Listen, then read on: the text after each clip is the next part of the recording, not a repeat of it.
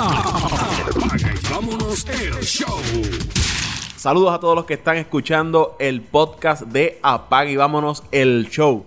A través de las diferentes plataformas, Spotify, iTunes, estamos ahí disponibles, Podbean, eh, TuneIn, diferentes plataformas. Usted puede escuchar este podcast de Apaga y vámonos el show. No olvide eh, suscribirse para que pueda eh, recibir las notificaciones cada vez que sube un podcast nuevo. Nuestra recomendación es que le dé share y lo comparta con sus amistades. Acompaña a Ángel Dante Méndez, Luisito Vázquez y hoy estaremos Oye. hablando de una serie de, de temas interesantes. Baloncesto de la NBA, béisbol de las grandes ligas, fútbol americano. Sobre la NBA, los temas que tenemos para hoy. Anthony Davis pidió cambio para irse fuera de, de New Orleans. Christian Porzingis, los Knicks jalaron el gatillo, le enviaron a Dallas. Danny Age, gerente general de los Celtics de Boston, dice que la gente está más pendiente al drama de, la NBA que al propio juego. En las grandes ligas, Craig Kimbrell, uno de los agentes libres grandes, aún sin contrato, él está pidiendo sobre ese sobre 5 años y más de 100 millones de dólares. Y el domingo se estará jugando el Super Bowl entre los Patriots y los Rams. Los temas que estaremos hablando aquí en Apaga y vámonos el podcast. Luisito Vázquez, saludos. Saludos Paco, saludos Dante saludos a todas las personas eh, que nos están escuchando. Gracias como siempre por invitarme. Para mí es un placer estar con ustedes. Eh, y por poco me río porque acaba, eh, por poco dice rescané en sus celulares como si fuera la Comay. ¿Qué está pasando, Paco? por poco te tira el rescané, no es rescanear, es búsquenos en todas las plataformas, familia. Iba- iba- iba- y lo que iba a decir era reinscribirse. Y no era reinscribirse, era suscribirse. Dante, Vamos pa- vamos para adelante. Saludos Paco, saludos Luisito y a toda esa audiencia que le queremos agradecer por la oportunidad de por podernos escuchar, eh, a todas esas amistades que eh, nos siguen escuchando, nos siguen aconsejando eh, para, para hacer de este programa uno que se convierta eh, en uno cómodo y, parte de su vida para todos los fanáticos que les guste el deporte. Así que vamos por encima. Y lo bueno de los podcasts es que usted lo escucha a la hora que sea y donde usted esté. No hay necesidad de estar pegado a un radio porque, ah, se me pasa la hora, se me pasa el programa, no. Usted con el podcast se suscribe y le va a llegar a su teléfono o a, a su computadora la notificación de que hay un episodio nuevo disponible y usted lo escucha cuando usted pueda. Esa es la ventaja de usted suscribirse a- al podcast de Apague y Vámonos el Show. En la pintura. Los Knicks jalaron el gatillo, cambiaron a su mejor jugador, Christian Porzingis, al equipo de los Dallas Mavericks. Eh, ellos enviaron a Christian Porzingis, a Tim Hardaway Jr. y a Corneli al equipo de Dallas por Dennis Smith Jr., dos turnos de primera ronda, eh, DeAndre Jordan y Wesley Matthews. que están buscando los Knicks de Nueva York? Una ventaja de este cambio, que liberan cerca de 75 millones en el cap space del equipo para la próxima eh, temporada, para que ahora en verano pues tengan la facilidad y la flexibilidad en ese tope salarial de poder firmar al menos dos jugadores al máximo, que es lo que ellos están buscando, porque en verano, por si usted no lo sabe, la cantidad de agentes, de agentes libres estelares que hay disponibles va a ser grande. Kevin Durant, Kawhi Leonard, eh, también está por ahí Kyrie Irving, Kyrie- Jimmy, Kyrie. Jimmy Butler, Clay Thompson, un sinnúmero de jugadores que van a ser agentes libres ahora en cuando concluya esta temporada, lo que es el verano y los Knicks están preparando para ir a hacer una movida grande. En verano además que tienen jugadores eh, jóvenes como Knox, como Robinson y ahora con, con Dennis Smith en la plantilla. Si los Knicks fallan en el verano en firmar jugadores de talla grande, yo creo que este cambio se fue por el chorro, Luisito. Pues mira, Paco, eh, doloroso por demás. No sé, no sé ni cómo expresarme de- de- desde que se oficializó el cambio en la tarde de ayer. Eh, quien me conoce sabe que por mis venas corre sangre azul y naranja. Eh, eh, es el equipo de mi vida, el equipo de mis pasiones. De, para mí los Knicks son todo en la NBA. Este cambio representa mucho, representa, entiendo yo, una nueva visión a nivel técnico de parte de, Fisdale.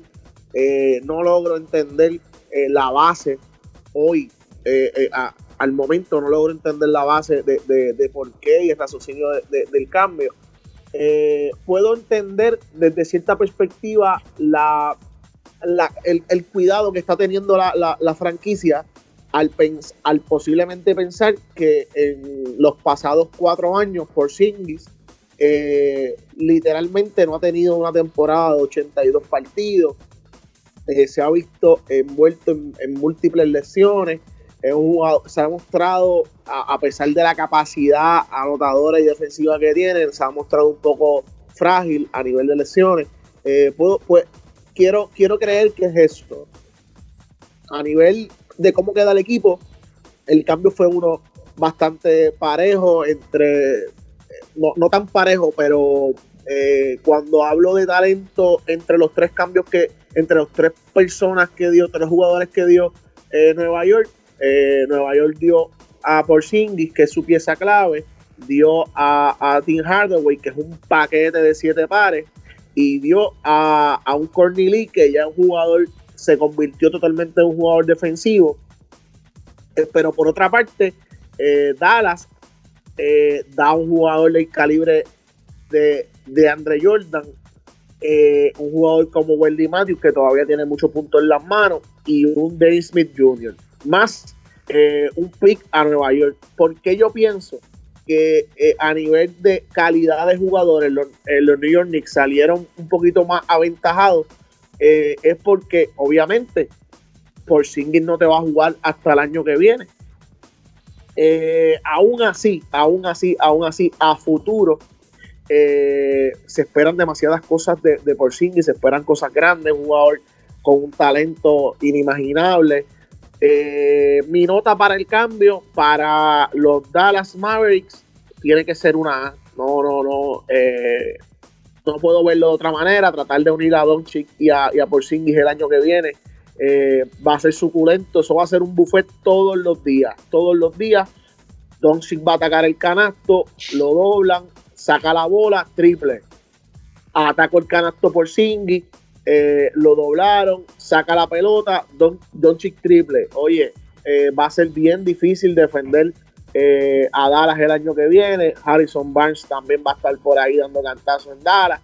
Eh, hay que ver de qué manera Dallas eh, logra llenar el hueco que dejó de Andre Jordan, que les ayudó mucho esta temporada a, estabilizar un tanto la defensiva. Pero para no seguir con la cantaleta y seguir hablando tanto, ya le tiempo a ustedes también para que pongan su, su, su, su línea de pensamiento en referencia al cambio. Debo decir que me duele mucho eh, necesito por lo menos pasar una semana más para lograr entender, para ver. Estás herido. si no, estoy. Eh, eh, hoy, si me preguntas, ah, yo estoy. Devastado. sí, sí, no, devastado. Si, si este verano, Paco, si este verano no cae uno de estos tres jugadores en, en, los Knicks, va, los Knicks van a quedar como el equipo. este va a ser el peor cambio de los pasados 15 años, si no llega Kyrie Irving, Kevin Durant o Clay Thompson a los Knicks de Nueva York, los Knicks de Nueva York van a quedar como la burla de la NBA y van a hacer, eh, este cambio va a ser eh, uno de los peores de la historia y el peor de los 15 años. Antes de, ir, con, Dante, se habla de que ni de Andre Jordan ni Wesley Matthews van a terminar la temporada en, en New York este, este año posiblemente los muevan a otros equipos. Y ese, eso que tú mencionas al final, Luis, los Knicks se están pareciendo a Chicago. Chicago trató de montar un equipo los pasados años. Obviamente la lesión de Derrick Rose le afectó todos los planes. Luego eh, cambian a Jimmy Butler, adquieren una serie de jugadores eh, jóvenes. Siguen pensando en que algún eh, jugador de estos superestrellas va a firmar en Chicago. Sigue pasando el tiempo. No llega esa superestrella y la franquicia sigue cometiendo esa serie de, errores pensando en que va a llegar, va a llegar, va a llegar la superestrella y no llega. Y yo creo que ahí Chicago y los Knicks están teniendo una, una serie de similitudes. Pensando en. La única diferencia, Paco, la única diferencia, y disculpa que te interrumpa, y sé que los, Chicago Bulls eh, es tu equipo preferido, la única diferencia entre Chicago y Nueva York, eh, y te lo digo con toda la honestidad del mundo y con todo el cariño que te tengo, eh, la franquicia, la franquicia más grande, la franquicia que más valora a nivel de mercado, el mercado más grande en baloncesto de la NBA, sin duda, el, eh, eh, eh, el, recinto del Madison Square Garden y el equipo de los New York Knicks. No podemos, no podemos comparar a Chicago y a New York, y te lo digo con mucho cariño y mucha honestidad. Claro, te doy esa, pero estoy hablando en términos operacionales, gerente general, dueños de siguen siendo los Knicks, siguen siendo los Knicks, siguen siendo los Pero Luis, siguen cometiendo los mismos errores se comporta, puede ser la franquicia más grande, pero se está comportando como una franquicia descabezada que no tiene. Paco, si quieres, si quieres tocar todos los temas que tenemos para hoy, vamos a, vamos a un poco a, bypasear eso que acabas de decir. Te voy a, te voy a dar la oportunidad de que lo hagas. nos podemos quedar aquí toda la noche. Mira, eh, me dolió también lo que acabas de decir, Paco. Me dolió lo que acabas de decir. Está bien, porque, pero... porque, eh, porque es verdad, es verdad. No, no, tú tienes toda la razón. Ahora en serio, es verdad lo que estás diciendo. Eh, eh, se han comportado mezquinamente. Eh, sí, ciertamente leí lo de Andre Jordan y lo de, y lo de ay, Paco, está salvaje, me dice eso y ya quiero explotar y tengo ya las venas a punto de explotar. Mira, este. Dale, que Dante está ahí.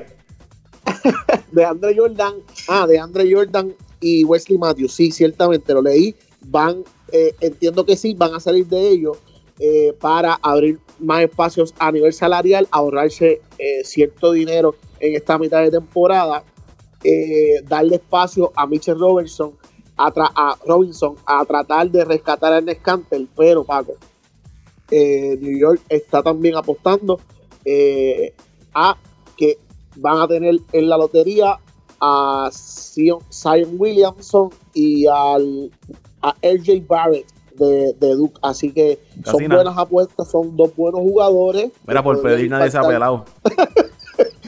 Eh, eh, eh, terminar entre los primeros tres en el, draft, en el draft y tratar de pescar esos dos chamacos. Así que vamos a ver. Dante. Bueno. Verá. Dante, antes de que comience, Luis, la diferencia es que Chicago ganó seis campeonatos en los 90 y cogimos a los Knicks. Pero dale, Dante, dale. Bueno, siguiendo la línea de Luisito, eh, si nos vamos en términos de notas, yo le daría, fíjate, B a los Knicks de Nueva York. Eh, yo pienso que los Knicks, eh, esta movida ha sido para apostar, para apostar a que el verano puede que sea uno bastante brillante.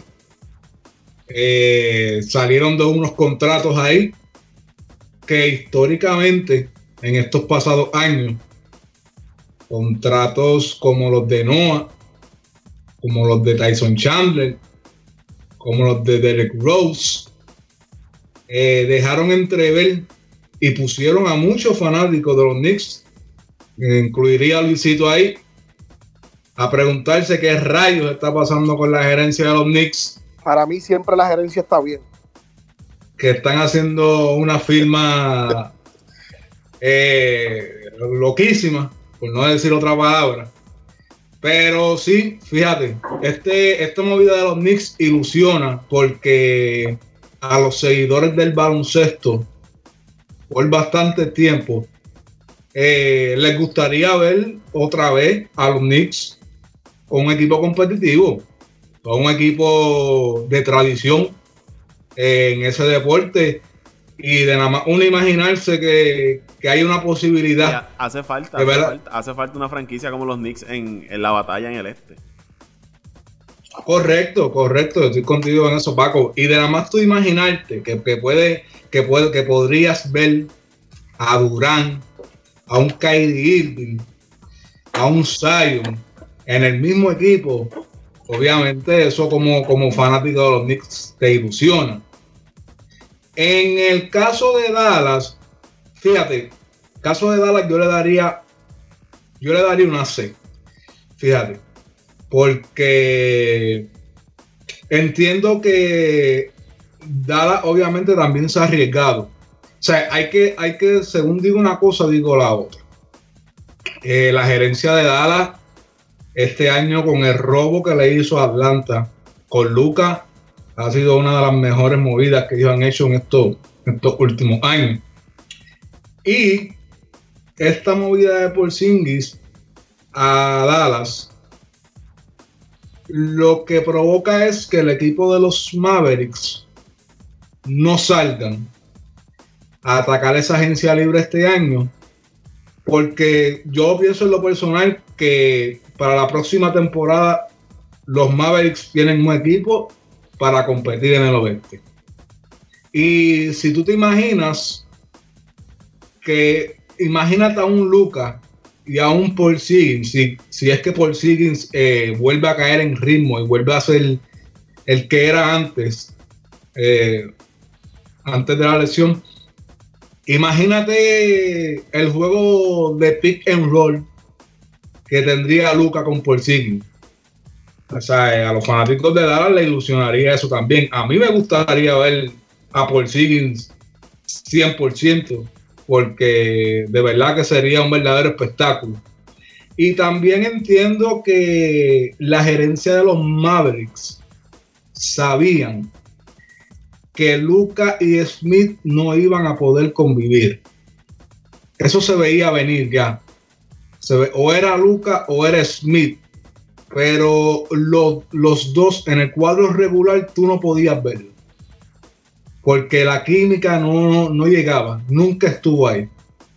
Pero eh, yo entiendo que los Mavericks deben tener un, obviamente digo, deben tener un buen equipo el año que viene, pero también hay que ver si por Siggins firma una extensión, que por, por los reportes que han salido, no se sabe todavía. Oh, ya, ya, ya, ya, perdona que te interrumpa antes, sí, ya, ya, el Adam Wankowski lo soltó un Twitter hoy eh, dejando saber que sí, que efectivamente ya Porzingis se comprometió con la gerencia a firmar una extensión de contrato. Ah, pues bueno. Entonces sería la reencarnación de Dirk Nowitzki y veríamos entonces una de las mejores asociaciones del pick and roll en la liga del NBA, que ya eso casi no se ve. Y, algo, interesante que, que, tú mencionas ahí con Dirk Nowitzki es que pueden tener a Dirk Nowitzki como su, su maestro ahí, eh, su asesor, eh, dándole consejos tanto a Luca como a, a Porzingis.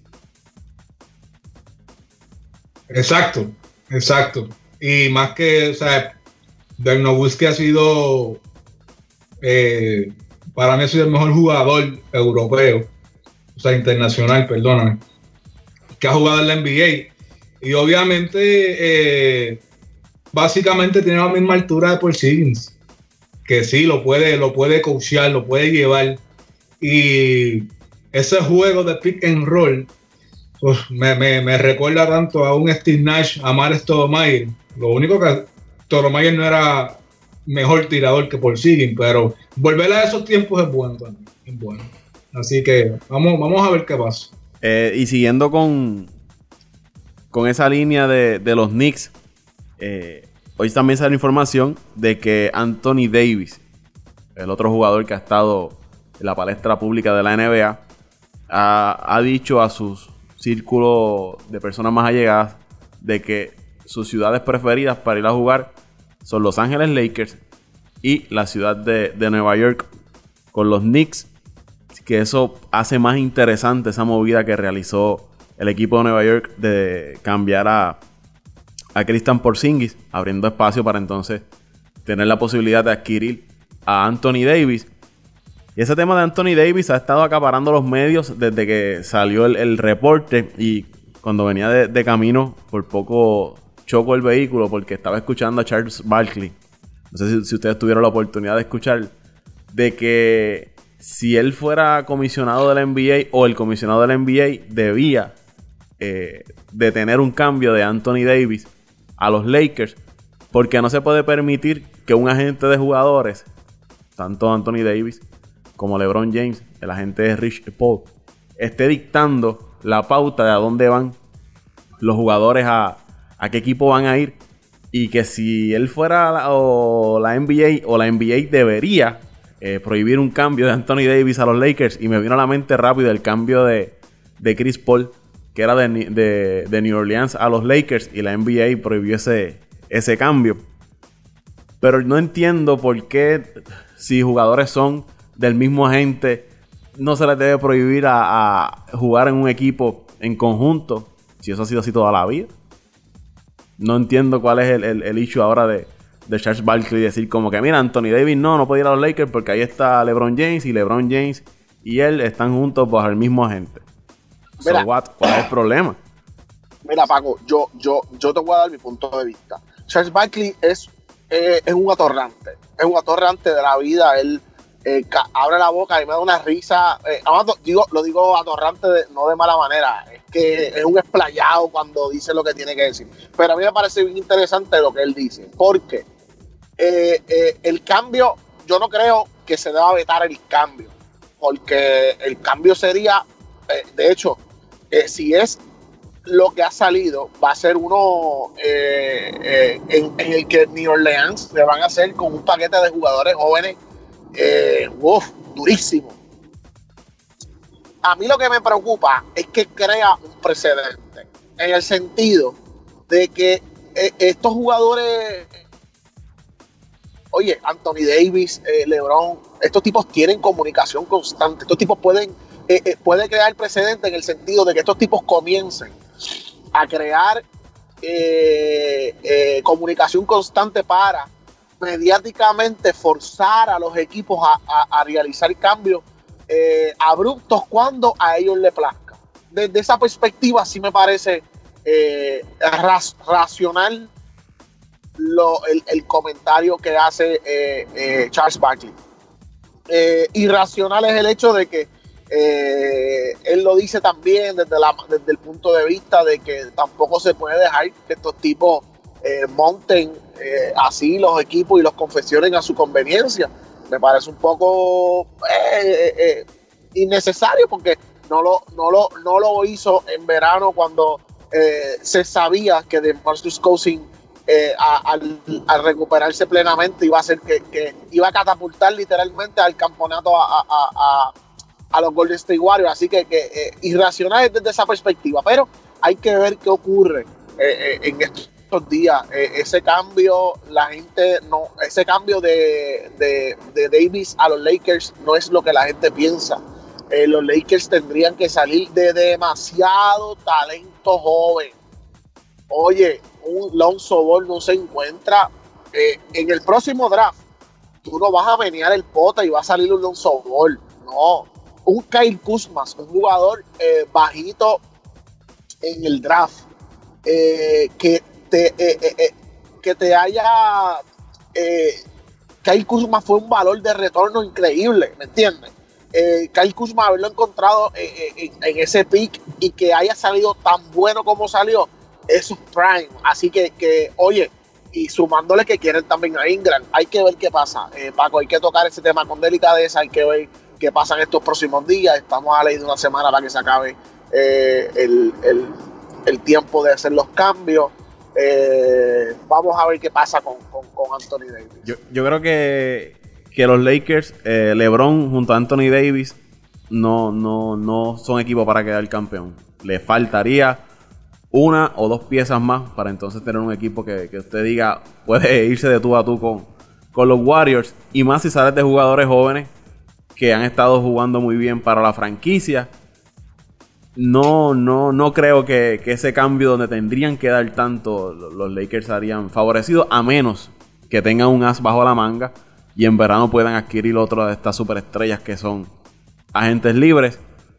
Pero de que a mí los, a mí no me molesta que los equipos puedan montarse y los jugadores deseen ir a jugar juntos donde quiera. Yo creo que esta es otra generación de, de jugadores que, como tú dices, ellos conversan, se mantienen en contacto, se van a janguear juntos y, no dudo que ellos discutan, mira, ¿qué te parece si un día nos vamos a jugar tú y yo a tal ciudad o vamos a hacer esto? Lo que sí estoy de acuerdo contigo, Luis, es que no forzar, eh, utilizar la presión pública y los medios para forzar los cambios.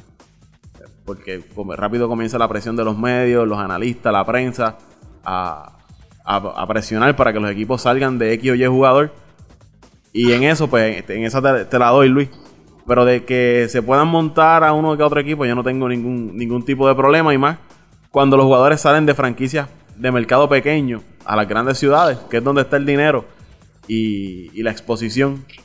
Quiero añadir otra cosa más, Paco, y quiero que, y, no quiero agorar el tema, lo que pasa es que se me ocurren mil cosas.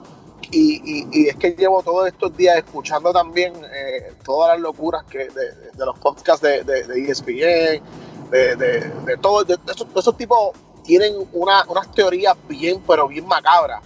Eh, eh, y si tú, y maquiavélicas, si tú te pones a pensar, imagínate un escenario donde eh, eh, Greg Popovich el año pasado hizo algo bien, pero bien, bien de mucho peso. Greg Popovich provocó que literalmente de un año a otro, el que, el que era considerado el segundo, el segundo mejor jugador de la liga pasara por una campaña eh, diabólica, para decirlo de cierta manera. ciertas lesiones, eh, cierta inconformidad, eh, eh, podemos ver si, si, los jugadores continúan haciendo esto, el efecto Greg Popovich y San Antonio Sports. Tú no quieres jugar aquí, tú no quieres hacer lo correcto por tu equipo, no hay problema. Vas para el banco, no vas a jugar ni un minuto de juego y no vas a desaparecer mediáticamente. Oye, Paco, no del todo, pero el año pasado de, de eh, eh, Kawhi Leonard pasó las de Caín.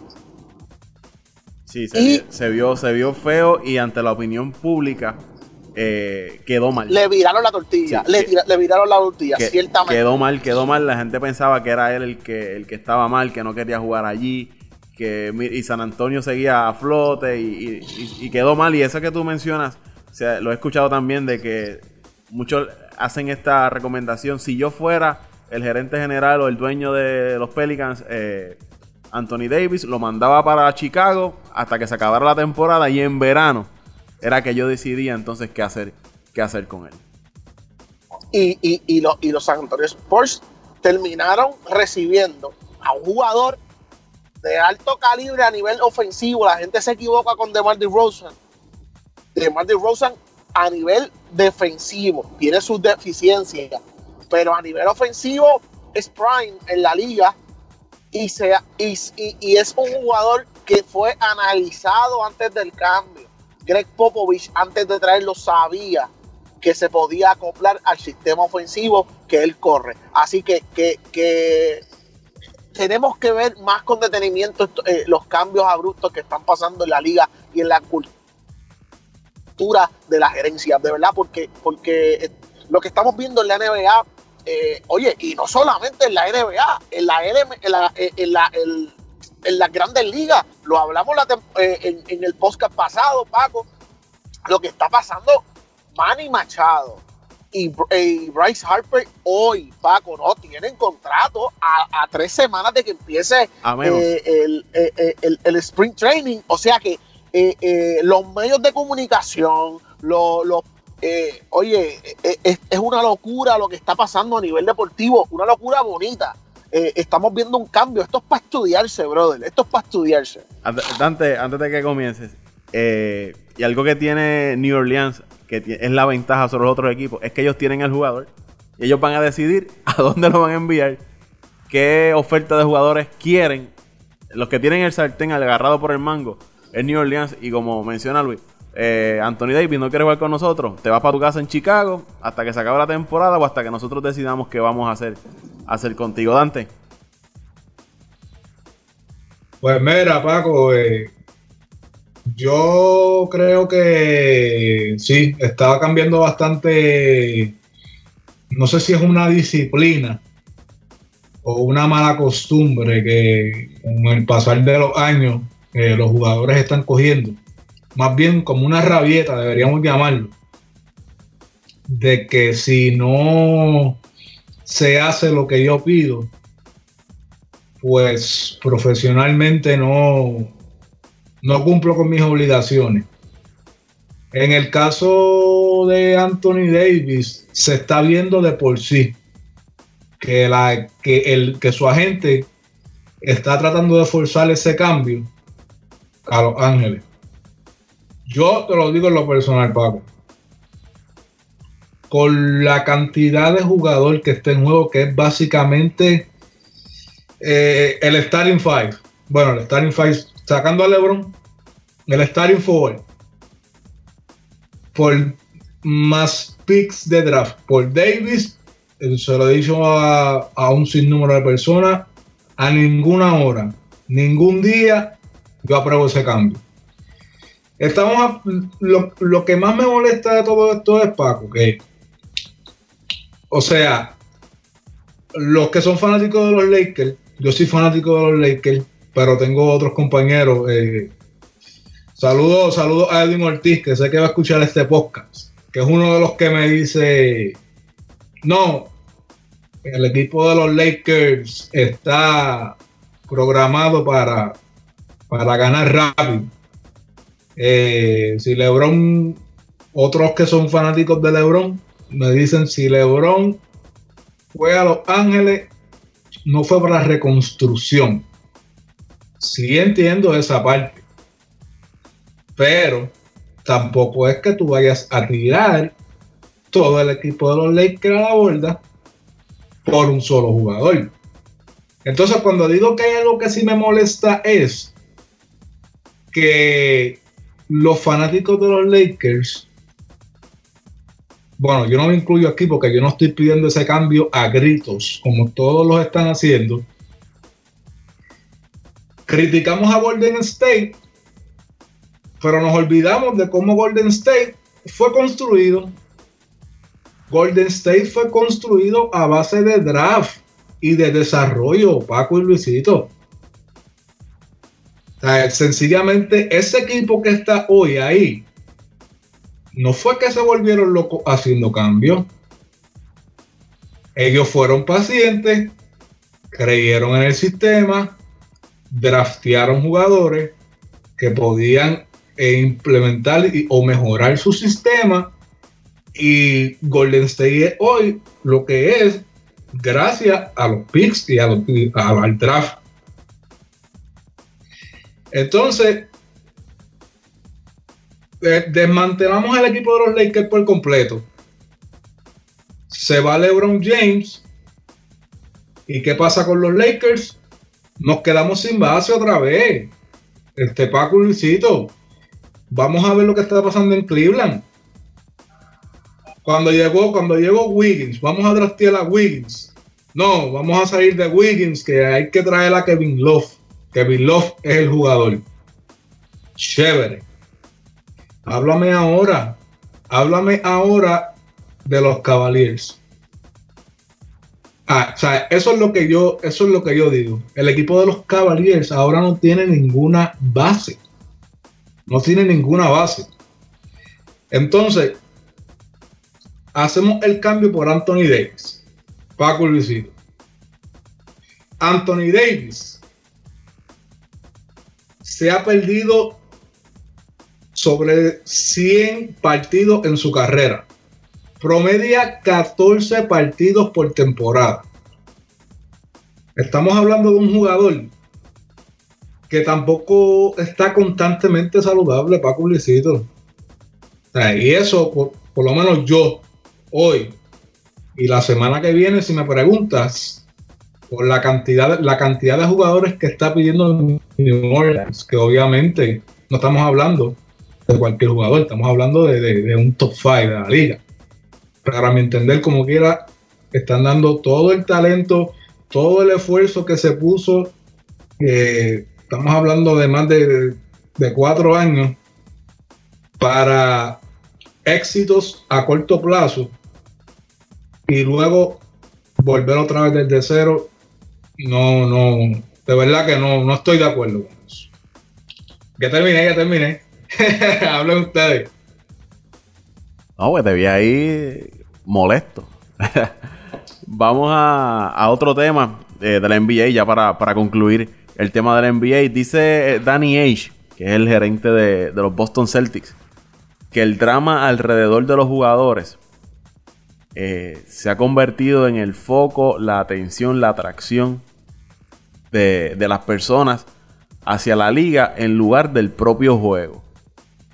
Eh, ¿Qué ustedes creen de esto? ¿Es, cierto eso que plantea Danny Age? Sabemos que hoy en día con las, con las redes sociales, eh, los medios de comunicación con más acceso a, los, a los jugadores, pueden tener cierta información que en el pasado no tenían.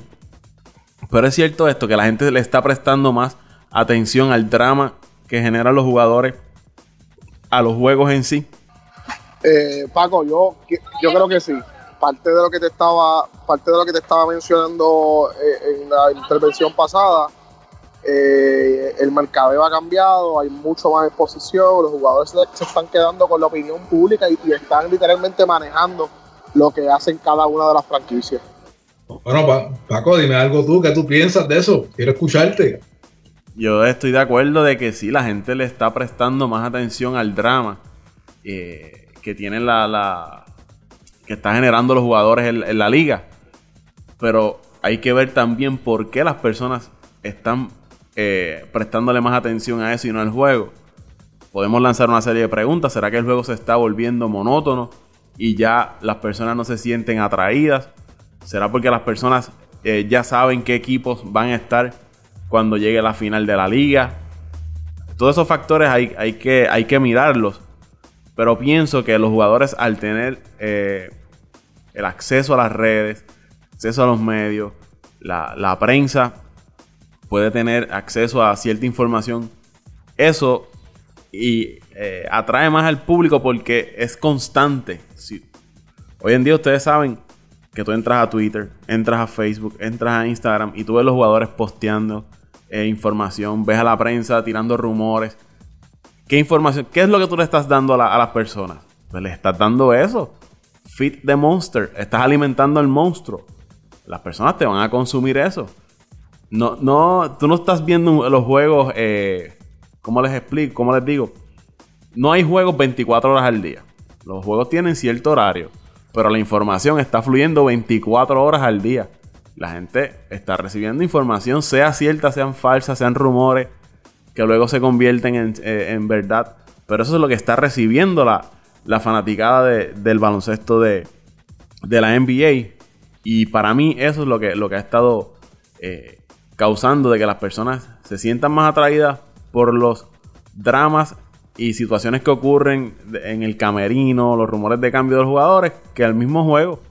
Yo creo que, por lo menos a mí, mi caso, yo puedo sentarme, disfrutar un juego, apreciar las grandes jugadas, pero al final del camino, ya tú sabes quiénes son los que van a estar ahí. Y a veces uno le presta más atención a las noticias, a los rumores que están saliendo de los jugadores, que a los partidos. No, Paco, y como tú dices, ahora mismo, por ejemplo, ya con estos rumores, ya no solamente nosotros, este, la fanaticada del deporte como tal del baloncesto, ya se están haciendo hasta, como yo dije ahorita, ya yo me estoy imaginando un Kyrie Irving, Kevin Durant, un Zion en los Knicks y la temporada ni siquiera se ha acabado. Eh, la gente quiere saber si Durán o, Green la están pasando bien en el equipo, que está pasando tras bastidores. Eh, ahora con lo de Kyrie, que no se sabe si va a firmar. Eh, la gente preguntándose si se va a quedar en Boston. El ejemplo con LeBron James en los Lakers, que se dice que, bueno, que se dice, no, yo pienso también, que él está teniendo más control que el mismo Lou Walton en los Lakers con respecto a los, por ejemplo, en, estos días que se decía que él dijo que iba a regresar el sábado, pero regresó anoche a jugar. Y entonces ya eso es de que llegan reportes que que, aparentemente tú sabes que es Lebron el que está tomando decisiones por él, que, él es como quien dice, yo me mando aquí, a mí aquí nadie me manda. Olvídate de que al lugar con ser dirigente. Ese tipo de situaciones son las que hacen que, que, el fanático como tal se desvíe del juego. Estoy totalmente de acuerdo con eso. Pero ganaron Dante anoche. Los Lakers. Digo, para, para los que nos están escuchando, hoy estamos grabando viernes, digo, no sé si se puede decir, Paco, pero estamos, estamos grabando hoy viernes primero de febrero. Y, y, yo, oye, no te estoy, no te estoy llevando la contraria, tanto. Tienes, para mí, a mí me parece que tienes toda la razón. Pero en, en, cuando se habla de LeBron James, siempre, siempre tenemos que poner un asterisco. Eh, el mejor jugador del mundo tiene que tener injerencia en todo lo que pase sacamos eso, e, ese, ese, ese punto que acabo de decir y lo demás, tienes toda la razón. Paco también tiene toda la razón y yo quiero añadir un poquito más para cerrar este tema, que yo sé que nos extendimos un poco en el baloncesto. Oye, somos pocos, somos pocos los que disfrutamos aún ver el partido. Ver un partido porque sí, porque contra quiero ver eh, Utah contra contra contra Portland, contra los Trailblazers. Contra Portland, contra los Trailblazers. Somos pocos. La mayor parte de eh, eh, el seguidor de la NBA sigue nichos, sigue a un Stephen Curry, sigue a un LeBron James, sigue a un Kawhi Leonard, no siguen algo genérico, no, no, siguen a un personality. Así que desde esa perspectiva tenemos que también medirlo y tenemos que tomar esos factores en cuenta. Fuera del parque. Vamos ahora al béisbol de las grandes ligas. En la firma de ah, el podcast pasado, nuestro primer, episodio, hablábamos de las firmas de jugadores de agentes libres que todavía eh, las grandes nombres, Bryce Harper, Dallas Cowker, Manny Machado, eh, Craig Kimbrell, eh, Marwin González, no, Marwin, Marwin González no, no habían firmado con, los equipos. Y, eh, no tocamos el tema de Craig Kimbrell, que ha sido uno de los mejores relevistas que ha tenido el béisbol los pasados 8 o 9 años. Y él había pedido, o sea, estaba comentando que su cifra eran 6 años y 100 millones de dólares. Eso era lo que, el, range que él estaba pidiendo. ¿Ustedes creen que Kimbrel vale 100 millones de dólares? Estamos hablando de un jugador que por año en promedio te salva 37 partidos. Buena efectividad. Pero en la postemporada, cuando las millas cuentan, ahí es que está el problema. No ha sido tan efectivo como en la temporada regular. Y más en los últimos años ha estado fallando. Cuando comenzó su carrera en, Atlanta era apaga y vámonos. Usted le daba la bola a ese macho y usted sabía que tenía el juego en caja de seguridad. Pero los últimos años ha venido confrontando problemas de control, eh, problemas para propinar los outs. Lo vimos en la serie mundial que acaba de la última con, los Dodgers. Que esas últimas entradas, los fanáticos de Boston cerraban los ojos cuando traían a ese muchacho a, a relevar. ¿Ustedes creen que Craig Kimbrell vale 100 millones de dólares lo que él está pidiendo. Para mí, no más de 3 años y no más de 50 millones de dólares. Bueno, por lo menos yo te diría que, bueno, comparado con los salarios que yo estoy viendo, por lo menos yo te diría que el año pasado Jansen, Melancon y Davis Melancon el año pasado fue un fantasma lo que jugó en San Francisco porque prácticamente no jugó y se embolsilló 19 millones de dólares. Jansen, que es el más que el más pagado ahora mismo, está en eso, 19, 19 millones 300 mil al año. Y Wade Davis cobró 18 millones. Eh, yo te diría que hoy, si tú me preguntas en el mercado, yo tasaría con Kimbrel con 15 creo que tasaría, fíjate. Kimbrel yo lo tengo aún así con las altas y bajas que tuvo. Eh, este año que pasó, yo todavía lo tengo como, como un top 3 Para mí, entre él, entre él, bueno, para mí mi número uno es Díaz. Mi número dos es Trainer, el de, el de Oakland, y mi tercer closer es Kimbrel. Y ahora mismo, en el- hablando- y de, lo que hay disponible en el mercado, él es de lo mejor. Pues, prácticamente es lo mejor que hay ahora mismo en el mercado, pero eh, volvemos a lo mismo. Eh, no todos los equipos hoy en día están dispuestos a gastar 100 millones en un jugador. Especialmente estos jugadores que están buscando eh, contratos a largo plazo. ¿Tú me entiendes? Ahora mismo, con el desempeño que está teniendo Díaz, obviamente él está bajo contrato de novato. Pero si tú le das a Kimbrel 20 millones por año, vamos a ponerte un ejemplo. ¿Cuánto tú crees que Díaz estaría exigiendo un día, un, un Josh Hader, el de Milwaukee? ¿Cuánto tú te crees que esos relevistas exigirían cuando les toque eh, firmar un contrato? Claro, pero tienen que mantenerse. Estamos hablando de mucho dinero, Paco. Pero tienen que Estamos hablando de mantenerse. mucho dinero y- Dante, pero tienen que 100 mantenerse. millones, tienen que mantenerse de la calidad de lanzador que es, que obviamente no es como un no es como un inicialista que te tira más inning, obviamente. Pero no sé, a, a- a a largo plazo para mí no es no es una buena inversión. No es una buena inversión. No creo, eh, tampoco creo que sea un, lanzador de, de, de 100 millones de dólares. Yo entiendo que pues 5 años, 5 años, 65 millones, yo te diría que sería un, buen contrato para él. Pero eh, también tenemos que ver el tipo de agentes que tengan y todo eso. Pero no creo que, no creo que, no creo que ningún equipo le vaya a dar 6 años, sinceramente. Tiene 30 años de edad. Fue novato del año, 7 veces Este, juego de estrella. no, yo estoy totalmente de acuerdo con ambos. Yo sí tengo que volver a, a- a hacer hincapié y volver a, a darle, a machacar en que los tiempos han cambiado. eh, y, y- y en ese aspecto, eh, los jugadores eh, y, los equipos tienen más capacidad económica para eh, poder cumplir con las expectativas económicas de estos chamanos.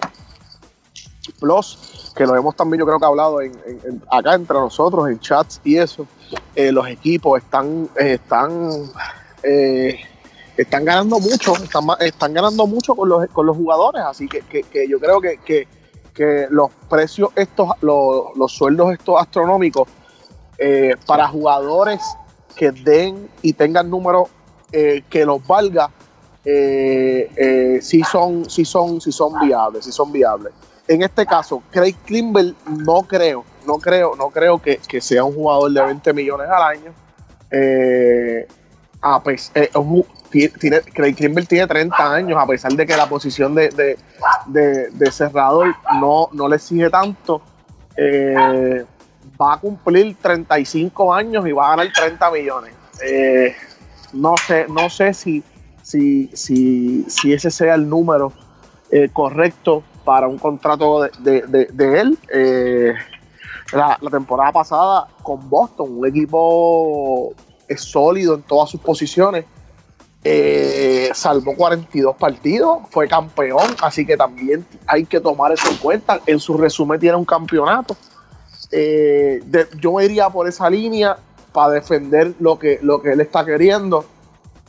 ¿Cuánto vale Craig Kimbrel hoy? Eh, no, lo, no, no, no te puedo decir. Eh, para mí, 20 millones es un contrato demasiado excesivo. Yo, yo creo, me voy por la línea de Dante.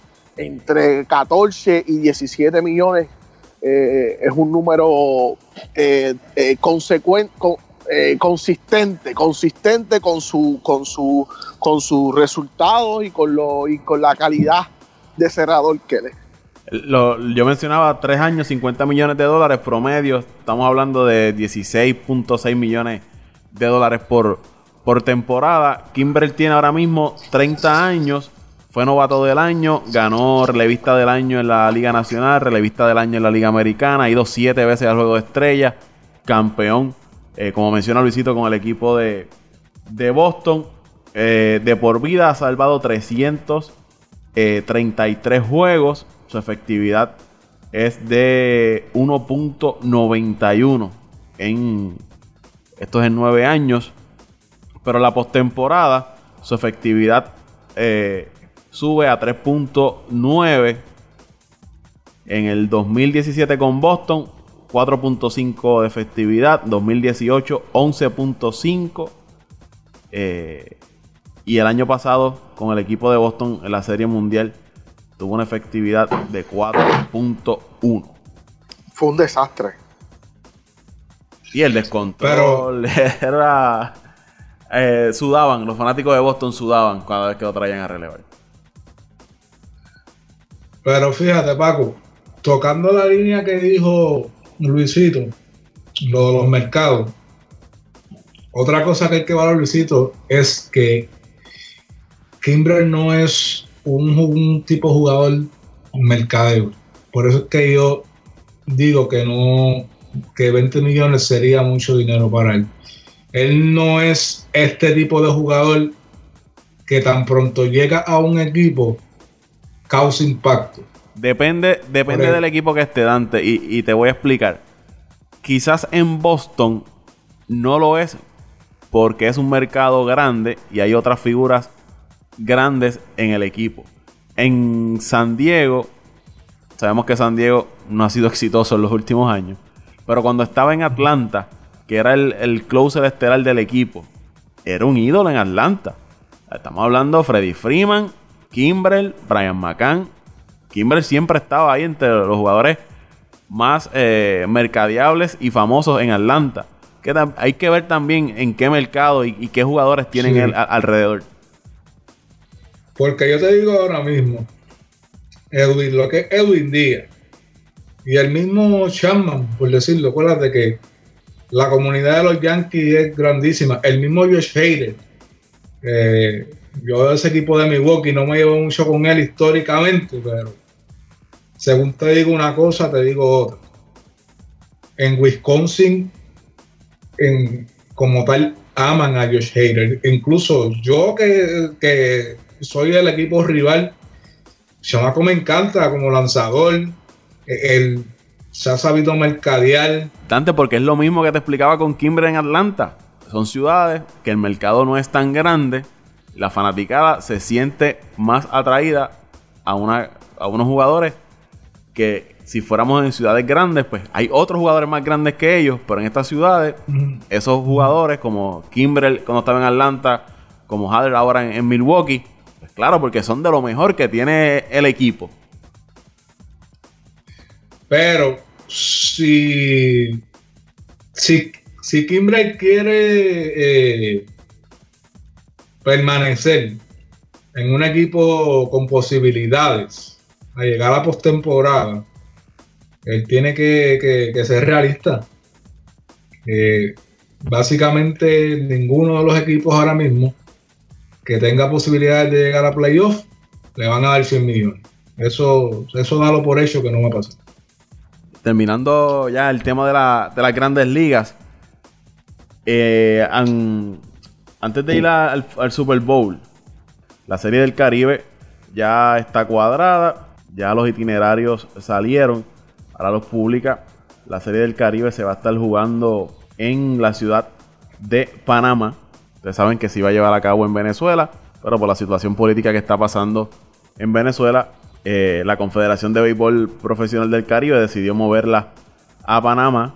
Va a comenzar el 4 de febrero con el partido entre República Dominicana y Puerto Rico. La Serie del Caribe se va a extender hasta el 10 de febrero. Para los que siguen el béisbol eh, latinoamericano y del Caribe, pues ahí tienen detalles de la Serie del Caribe. Puerto Rico, el equipo que ha ganado las últimas dos ediciones de la Serie del Caribe, será representado por los criollos de Cagua. Este año serán representados por los cangrejeros de Santurce. First down. Ahora nos movemos al fútbol americano, la NFL, que este domingo tendrá, yo creo que uno de los eventos, si no el evento deportivo más grande del mundo, que es el Super Bowl. Va a tener al equipo de los New England Patriots, la dinastía de Nueva Inglaterra, frente a los Ángeles Rams. Los Patriots han ido 11 veces al, Super Bowl y eh, bajo Bill Belichick y Tom Brady han ido 9 veces con esta al, al Super Bowl. Hay una serie de marcas que se podrían romper, como la del jugador, el quarterback de mayor edad en ganar un Super Bowl, dirigente con más campeonatos en un Super Bowl. En New England de ganar sería la franquicia junto a los Steelers con más campeonatos en el Super Bowl con 6. Eh, por el lado de los Rams, Chuck McBake, que es el dirigente, podría ser el dirigente más joven en ganar un Super Bowl. Eh, tienen al quarterback eh, Jared Goff joven, que también puede establecer marcas. Brady seguirá estableciendo marcas de touchdown, de pases. Aquí el Super Bowl va a ser uno de marcas y récords de, de marcas que se van a estar rompiendo el domingo. Dante, ¿qué me puedes decir del Super Bowl? Bueno, yo te diría que va a ser otro partido bastante cerrado. no creo que no creo que vaya a ser un partido abierto. Están favoritos. Pues, los Patriots están favoritos eh, menos 2.5. Eso es menos eso es menos de 3 puntos, un field goal. La ventaja ahora mismo tiene la pega a los Patriots. Eh, va a ser realmente va a ser interesante porque estamos hablando de obviamente el equipo de New England tiene que cambiar nuevamente el esquema de táctica para, para este partido porque van a jugar contra el equipo más completo de la NFL. Para mí, hombre por hombre, los Rams tienen el mejor equipo. Eh, es bastante balanceado en, en, ambos lados de la cancha. Eh, te diría que mis jugadores a seguir, por lo menos de, del equipo de los Rams, sería, eh, sería Sub y sería Aaron. Creo que la clave de, de la defensa del equipo de los Rams está en ese, en ese front four, lo que le llamamos el front four, que para los que nos escuchan, que, me dijeron que explicar un poquito, el front four son los, los, primeros cuatro jugadores que se alinean en la defensa. Eh, esos dos jugadores, obviamente Aaron Donald se va a llevar el jugador defensivo del año, este año. 20.5 sacks. Es una locura por el temporadón que tuvo. Y básicamente la labor de estos dos señores es presionar a Brady. Presionar a Brady que tú que hablas, ya que tú apuntaste ese dato, Paco, de los 20 sacks, el equipo de New England no ha recibido un sack en esta postemporada. Así que también hay que darle crédito a esa línea ofensiva que va a ser clave también, esa línea ofensiva de New England, en contener a esos, a esos dos grandes jugadores defensivos y darle el tiempo y el espacio a Tom Brady para poder hacer las jugadas que, que, que se necesitan hacer. Otro, otro factor pienso que van a ser los third downs, eh, las terceras oportunidades. Eh, pienso que ahora mismo los Patriots en playoff han completado más del 60% de los third downs. Y eso es básicamente fundamental en este tipo de partidos que es gana o te vas para tu casa. Aquí no hay serie de 3-2, aquí no hay 7-4, Aquí yo no te veo mañana y jugamos otra vez. Aquí es o todo o nada. Pero eh, los Rams, si presionan a Brady, eh, históricamente se ha visto, los Giants lo hicieron, los Eagles lo hicieron y obviamente dejaron el presionar a Brady y no dejarlo que se acople, obviamente va, va, va a beneficiar a él. Eh, ¿Qué otra cosa te puedo decir? Por parte del equipo de New England, te diría que el jugador clave, además de Brady, obviamente sería Flowers por parte de la defensa. Para mí es un jugador que no es Pro Bowl. O sea, Pro Bowl es, para los que no saben, Pro Bowl es juego como de si fuera estrella. un All-Star. Juego de estrella. Juego de estrella. Pero Flowers es de los jugadores que tiene que presionar.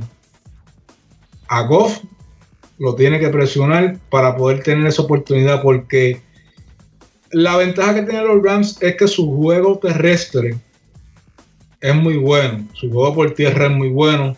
Tienen dos running backs buenísimos como Anderson y Gurley. Y eso lo que provoca eso es que abre el espacio para que Goff haga lo que le llaman el play action. Y cuando tú tienes dos corredores de ese calibre, te da la oportunidad, te da la flexibilidad de poder hacer una jugada por aire a gusto y gana. Por eso digo que es fundamental que a Goff también lo presionen para poder este para que la defensa de New England obviamente eh, no sufra mucho y obviamente puedan tener más tiempo en el campo a Brady para tener posibilidades al triunfo. Pero si me preguntas ahora mismo, yo te diría, tengo a los Patriots 27 a 24. Sería mi marcador final. Luisito, Pero como Pues mira, Paco, yo a nivel, ¿verdad? Buscando no alargar tanto eh, mi línea de pensamiento, en lo que será el Super Bowl este próximo domingo 3 de febrero, yo tengo que, eh, eh, ¿verdad? Sin, circunscribirme a, a, a, a nivel de juego, lo que mencionó eh, Dante, para mí es lo correcto, es lo que ha pasado desde la temporada y lo que pasó en los playoffs tiene, ¿verdad? Tiene, tiene, puntos válidos que no se puede, que no pueden ser refutados. Yo lo que sí quiero hacer hincapié nuevamente en un comentario que ella hizo eh, y en un factor que, mencionó Dante es el factor de Brady y Belichick en los third down. Eh, eh, a, través de toda la historia han sido coach y jugador sangre fría, no, no temen hacer la jugada necesaria para poder sacar el partido adelante. Y si los Rams no logran contener esos third down y lograr eh, eh, que apretar lo suficiente en defensa para hacer errar a Brady, se van a ver feas. Eh, es, lo, es, lo, único hincapié que quería hacer en referencia a lo que mencionó Dante.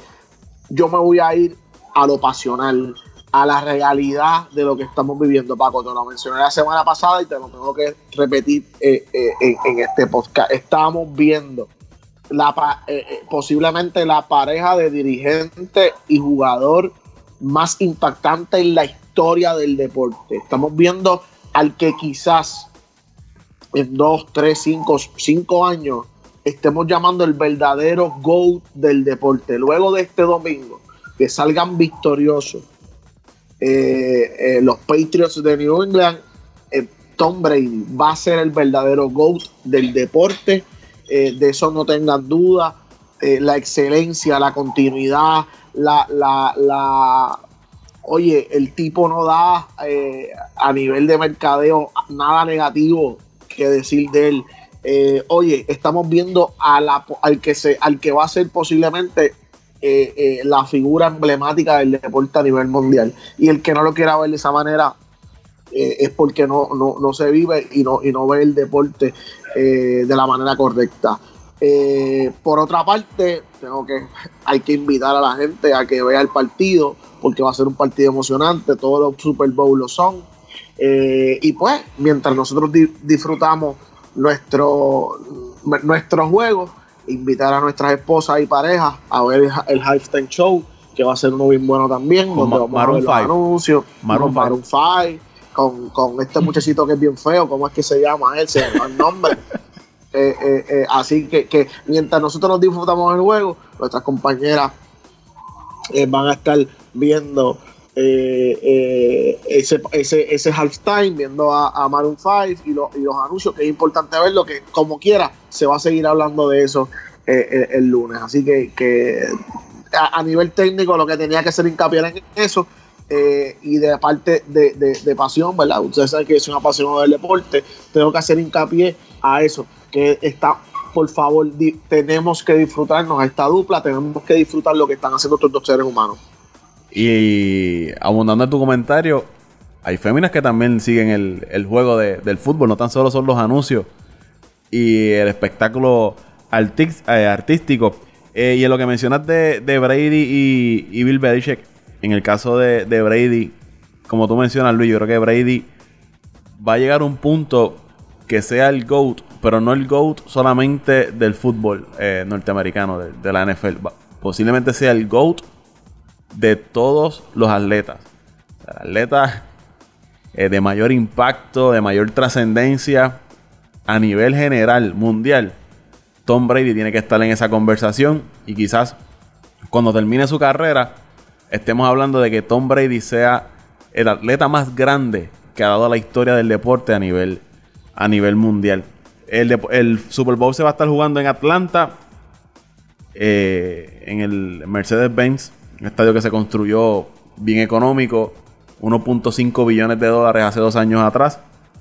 Los que siguen los comerciales del Super Bowl eh, vale 30 segundos, cuestan 5.25 millones de dólares. Y entrando al aspecto del juego, yo me voy con los Rams. Siempre he dicho que usted no le juegue en contra a Tom Brady y a los Patriots, pero yo le voy a jugar en contra en esta. Y me voy con los Rams. Por algo que mencionaba antes, en el papel, aunque los Patriots cogen el papel y lo destruyen, pero en el papel, los Rams es un equipo más completo que el equipo de, New Orleans. Tienen buenos jugadores en ese front 7, eh, front 4 que mencionaba Dante. Que pueden presionar a Brady. Le pueden meter mucha presión. Hay que ver cómo responde la, línea ofensiva. Y si doblan a Donald, tienes un Sue, tienes un Michael Broker. Que también pueden presionar a, a Tom Brady. Tienes un Marcus Peters, tienes un Akip Talib. Los Rams tienen personal para, para derrotar al equipo de, los Patriots. Si hablamos del lado ofensivo, Gurley, Cooks, Woods, eh, Anderson. Están blindados por, donde quiera que, que, los miremos. Pero tienen que eh, limitar los errores. No pueden cometer errores. No puede ser el equipo que comenzó frente a los Saints en el juego pasado. Si los Rams comienzan así de frío y así de desconectados como estaban en ese juego frente a los Saints, Tom Brady no les va a dar break. Tom Brady los va a hacer pagar el precio. Así que los Rams tienen que salir a jugar eh, su mejor partido porque estos jugadores saben que la ventana para ellos ganar el Super Bowl es ahora. Los Rams tienen una serie de jugadores que contratos grandes. Quizás cuando ellos quieran extenderle contrato a Goff y a otra serie de jugadores, van a tener que desprenderse de otros, otros van a estar entrando en edad. el año para los Rams ganar el campeonato tiene que ser este próximo domingo. Porque si no, se les va a hacer tarde y, no van a poder conseguir otro, otro campeonato. Y que los Patriots y Tom Brady son equipos para destruir futuras dinastías. Lo hicieron con los Seahawks, lo hicieron con, eh, con Peyton Manning. Se hablaba de que Peyton Manning iba a reinar el AFC, no pudo ser. Y otro dato interesante, el primer campeonato de Tom Brady y, los, eh, y la, dinastía de los Patriots ahora fue frente a, a los Rams cuando eran San Luis y ganaron con un field goal en el último en el último segundo. Me voy con los Rams, me voy con los Rams, me voy en contra de la corriente Así que veremos qué pasa este próximo domingo en el, en el Super Bowl. Hasta aquí llega este podcast. Eh, Dante, ¿dónde te puede seguir la gente en las redes sociales? En Twitter, lo que me quieran seguir, Mendiciano, slash 89. En Facebook no, no me conecto mucho, pero los que me quieran seguir en Facebook, Ángel A. Méndez Barreto. Y Instagram casi no lo uso, así que esas son las dos principales. Usualmente estoy más en Twitter. Pero esas son las redes sociales, caballo. Luisito, ¿dónde puede seguir la gente? Pues me pueden, Paco, me pueden seguir en Pasión por el Deporte TV. Pasión por el Deporte TV, esa es nuestra página. Eh, estamos un poquito en receso por ciertas situaciones laborales que estoy manejando, pero ya espero ya en los próximos meses volver a lo que es el contenido diario de Pasión por el Deporte, las entrevistas, volvemos con eso, que eh, eh, fue, es lo primordial de la página, entrevistas a diferentes atletas, diferentes disciplinas, diferentes perspectivas de lo que es el desarrollo a nivel deportivo. Y agradecerte, Paco, nuevamente. Oye, ah, Pasión por el Deporte en todas las plataformas: Instagram, Facebook, Twitter y, próximamente en YouTube. y nuevamente, Paco, al igual que lo hice la semana pasada, agradecerte porque eh, eh, mientras otros entienden que no es necesario este tipo de, plataforma, eh, tú apuestas a ella. no es que sea la tendencia, es que es una necesidad al, haber tantas personas que necesitan llevar un mensaje y tú estás buscando la manera de, darle continuidad a eso. Así que te lo agradezco y, más que me esté dando la oportunidad de estar contigo. Así que un abrazo hermano, gracias y vamos para adelante. ¿ah? Gracias Luis, gracias Dante. A los amigos me pueden seguir a mí en Twitter a través de Paco Lozada PR. Paco Lozada PR. Me pueden buscar en, Twitter. Y recuerden suscribirse al podcast de Apag y Vámonos. Lo pueden hacer en iTunes. Apag y Vámonos. Usted a suscribirse en Spotify. Eh, está también Apag Vámonos. Eh, está en, en Podbean. Está en Tuning Radio. Ahí está Apag Vámonos. Suscríbase para que no se pierda ninguno de los, de los episodios. Vamos a estar trabajando una serie de, de podcasts que irán eh, concentrados específicamente a un deporte. No es como este que va dirigido a tocar diferentes tópicos y temas. Y que recuerde suscribirse, compartirlo, dejar sus comentarios y escribirnos en nuestras redes sociales. Y estamos para escuchar a todo el mundo, compartir y pasarla bien. Dante, Luisito, gracias por estar aquí. Hablaremos la próxima semana. Vamos para la. Vamos para la. vámonos el show.